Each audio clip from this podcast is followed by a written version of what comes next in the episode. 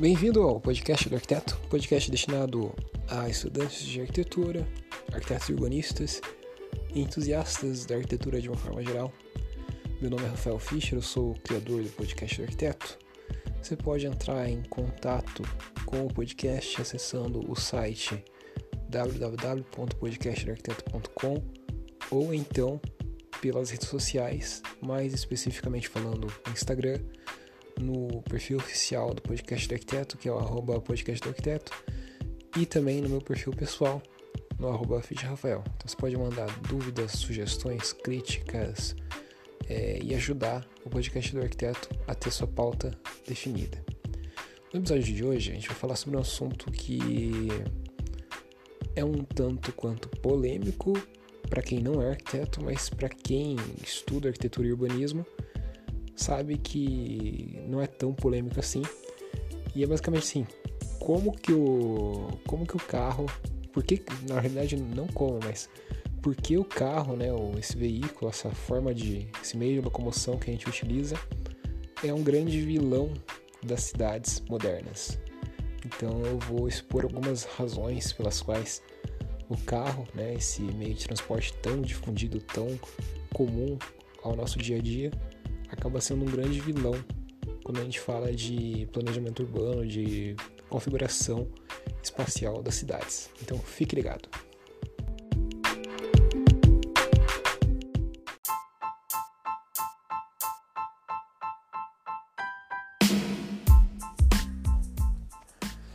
O primeiro motivo pelo carro ser tão abominado assim, ser tão prejudicial para uma cidade, é que ele é extremamente ineficiente do ponto de vista espacial.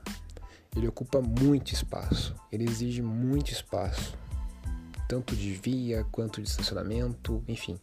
Ele ocupa muito espaço, carrega poucas pessoas e esse espaço que ele ocupa ele poderia estar sendo utilizado de uma outra forma, de uma forma mais amigável com a cidade. Por exemplo, poderia estar sendo utilizado por pedestres, e aí os pedestres iam dar mais vida às ruas, as, as ruas iam ficar mais movimentadas, isso ia ficar mais seguro. Poderia estar dando espaço a outras edificações mais nobres, né, que com certeza também ajudam a dar mais vida para a rua, para cidades, por consequência. Então, para você ter uma noção, um carro, é, normalmente, na maioria das vezes, na maioria das viagens, está sendo ocupado por uma, duas pessoas no máximo. É muito difícil ele estar tá sendo ocupado por cinco pessoas.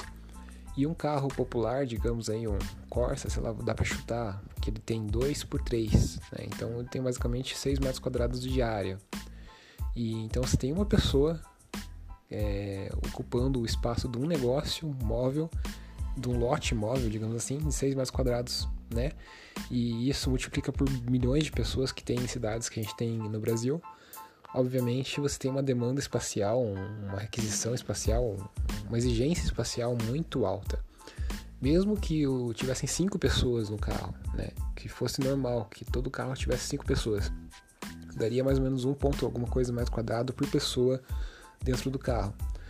Mas se compara isso com um ônibus, por exemplo, um ônibus biarticulado aqui de Curitiba, ele tem 30 metros de comprimento por 3 de largura, dá 90 metros quadrados e ele consegue carregar 90, é, 300 pessoas. Se for fazer a divisão né, de quantas pessoas por metro quadrado fica, fica tipo 0,33 metros quadrados. Então ainda assim é muito mais eficiente, você consegue numa área, na mesma área, carregar muito mais gente no ônibus do que no carro.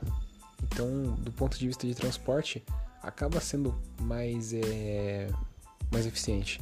Então o carro, no fim das contas, por mais que ele esteja carregado com as cinco pessoas, e que não é, não é a realidade, né? Normalmente ele está só, ele tá só com uma pessoa ou duas, ele ocupa muito espaço e é muito ineficiente, né? Você tem poucas pessoas se locomovendo, é uma coisa muito egoísta se for para pensar, e que tira a área que poderia estar sendo utilizada para outros fins.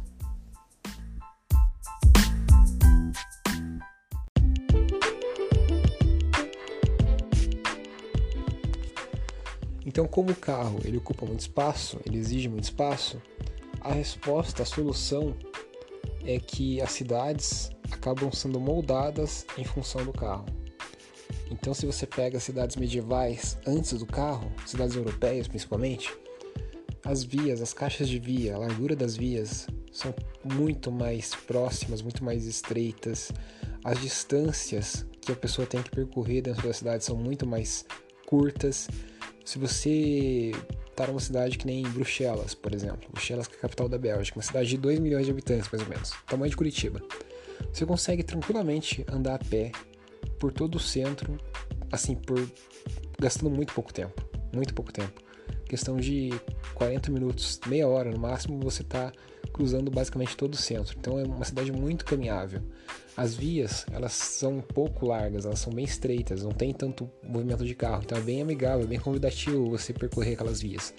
Tem muita gente percorrendo aquelas vias, tem muita gente andando, porque justamente elas não se sentem ameaçadas pela presença dos carros. Agora você pega uma cidade que nem Curitiba, que é tem 2 milhões de habitantes também, mas ela está basicamente contida num quadrado de 20 por 20 quilômetros. Então é uma distância assim impraticável a pé. Você teria muita dificuldade de um lado, de um lado do, da cidade para o outro a pé. Mesmo a região central, ela é extremamente, ela é muito mais extensa do que a região central de uma cidade europeia. Tem muitos cruzamentos, tem muitos carros. Esses carros acabam criando ruas bastante hostis, bastante com pouca área de calçada e muita área de via e isso é desconfortável para o pedestre caminhar e por consequência não tem pedestres é, caminhando pelas ruas. Isso torna aquele espaço, aquele espaço público naturalmente um pouco mais hostil, porque as pessoas elas dão segurança no fim das contas para o espaço público. Quando tem pessoas circulando, é mais, provável, é mais improvável que aconteça um assalto, alguma coisa do tipo, as pessoas se sentem mais seguras.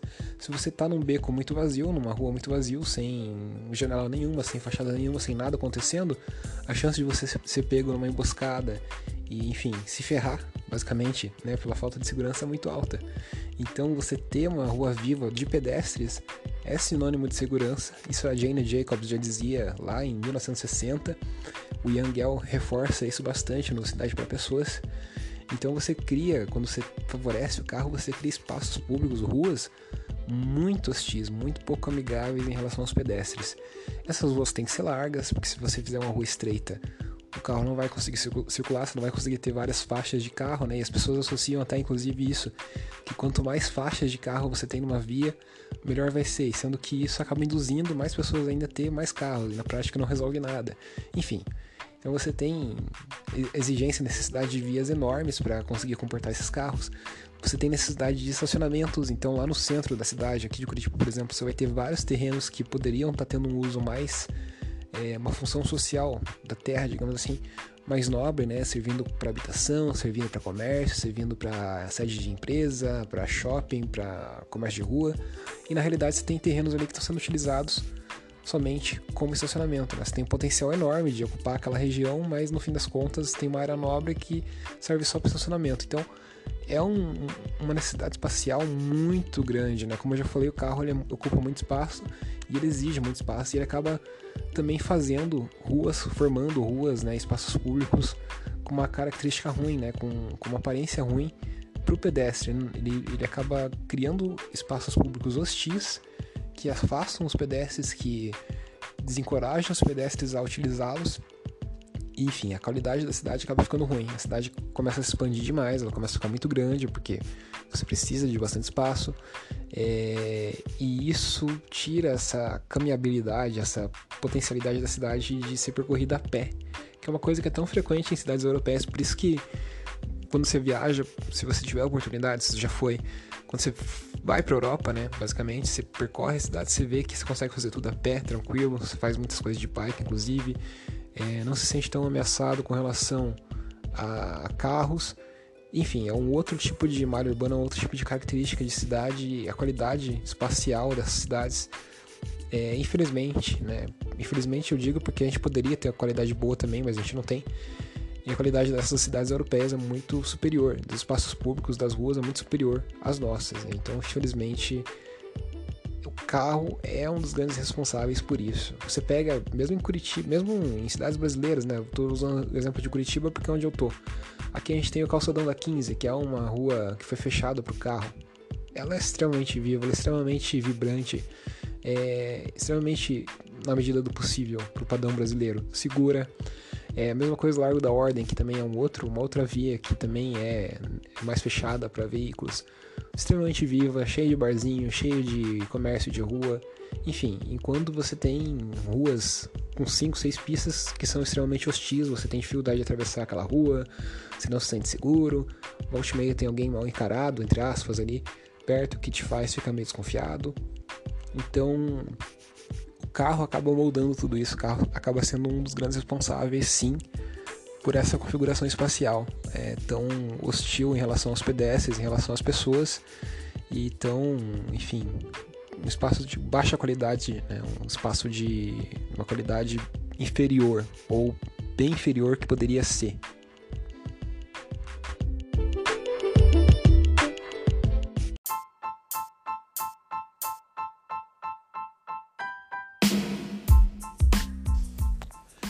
E finalmente o, o, carro ele também acaba permitindo com que as pessoas possam morar, possam habitar bem longe do lugar que elas costumam ir diariamente. Então ela, uma pessoa pode trabalhar no centro de uma cidade e morar 60, 70 quilômetros de distância desse centro. Isso é uma coisa bem comum de acontecer nos Estados Unidos, nas cidades americanas, né, principalmente as, as cidades mais da costa oeste, eu acho que Nova York e Chicago acabam sendo algumas exceções ali, mas de maneira geral, as cidades americanas são muito espalhadas justamente por isso, porque o carro permite com que as pessoas morem muito distantes dos subúrbios mesmo.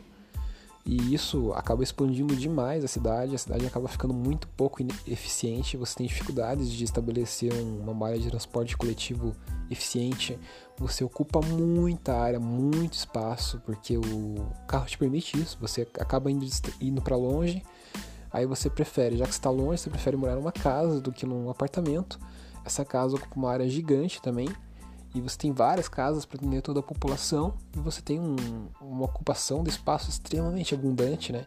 E que não é muito eficiente. Ao contrário de uma cidade europeia, por exemplo, que as pessoas moram mais compactas, mais próximas do centro. Obviamente, as habitações são um pouco mais compactas também mas a questão de transporte fica muito mais fácil, transporte público, transporte coletivo, as distâncias são bem menores, você consegue utilizar a bicicleta, por exemplo, você consegue ter ônibus e metrôs e sistemas de transporte de massa mais eficientes. Então é uma discrepância absurda assim, quando você foca no carro e quando você foca em uma cidade mais compacta e mais, e mais focada no transporte em massa.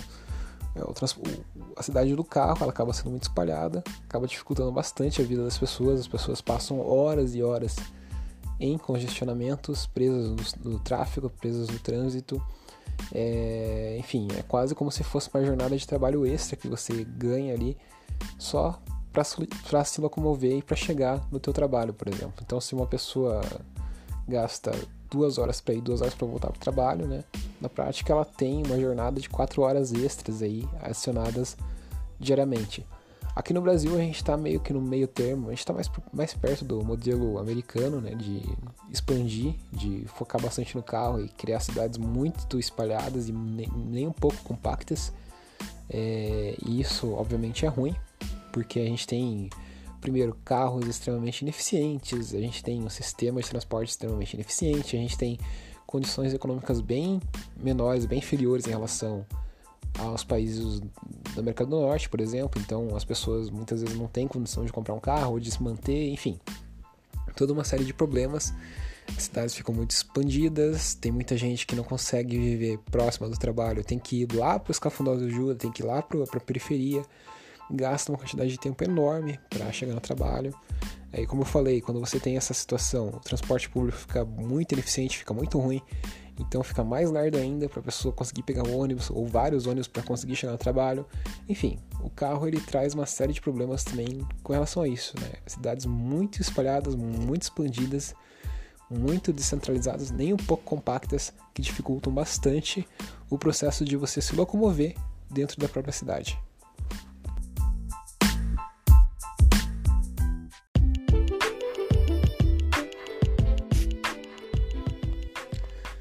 E existem outras coisas que acontecem aí também é, em função da presença dos carros que acabam moldando de uma forma negativa a cidade. Se você se interessa pelo assunto, eu recomendo dois livros. Eu recomendo o livro da Jane Jacobs, é Morte e Vida da Cidade Contemporânea. Acho que é contemporânea. Não, Cidade Moderna. Cidade Contemporânea. Agora eu não lembro certinho o nome em português. É, de qualquer forma, um livro feito pela Jane Jacobs, que não é urbanista nem arquiteta, ela é jornalista, mas é um dos livros mais importantes, mais influentes, mais referenciados aí quando a gente fala de, de urbanismo. E também nesse mesmo sentido, a gente tem o livro do. Nessa mesma pegada, a gente tem o livro do Jan Gell, que é um urbanista dinamarquês, que escreveu esse livro Cidade para Pessoas, que também tem, assim, comenta muito isso que eu falei com relação a como o carro ele pode causar um, pode resultar em espaços públicos de baixíssima qualidade. Então é isso, eu me despeço de você, espero que você tenha curtido esse episódio. Se vê na próxima, um abraço, falou, fui!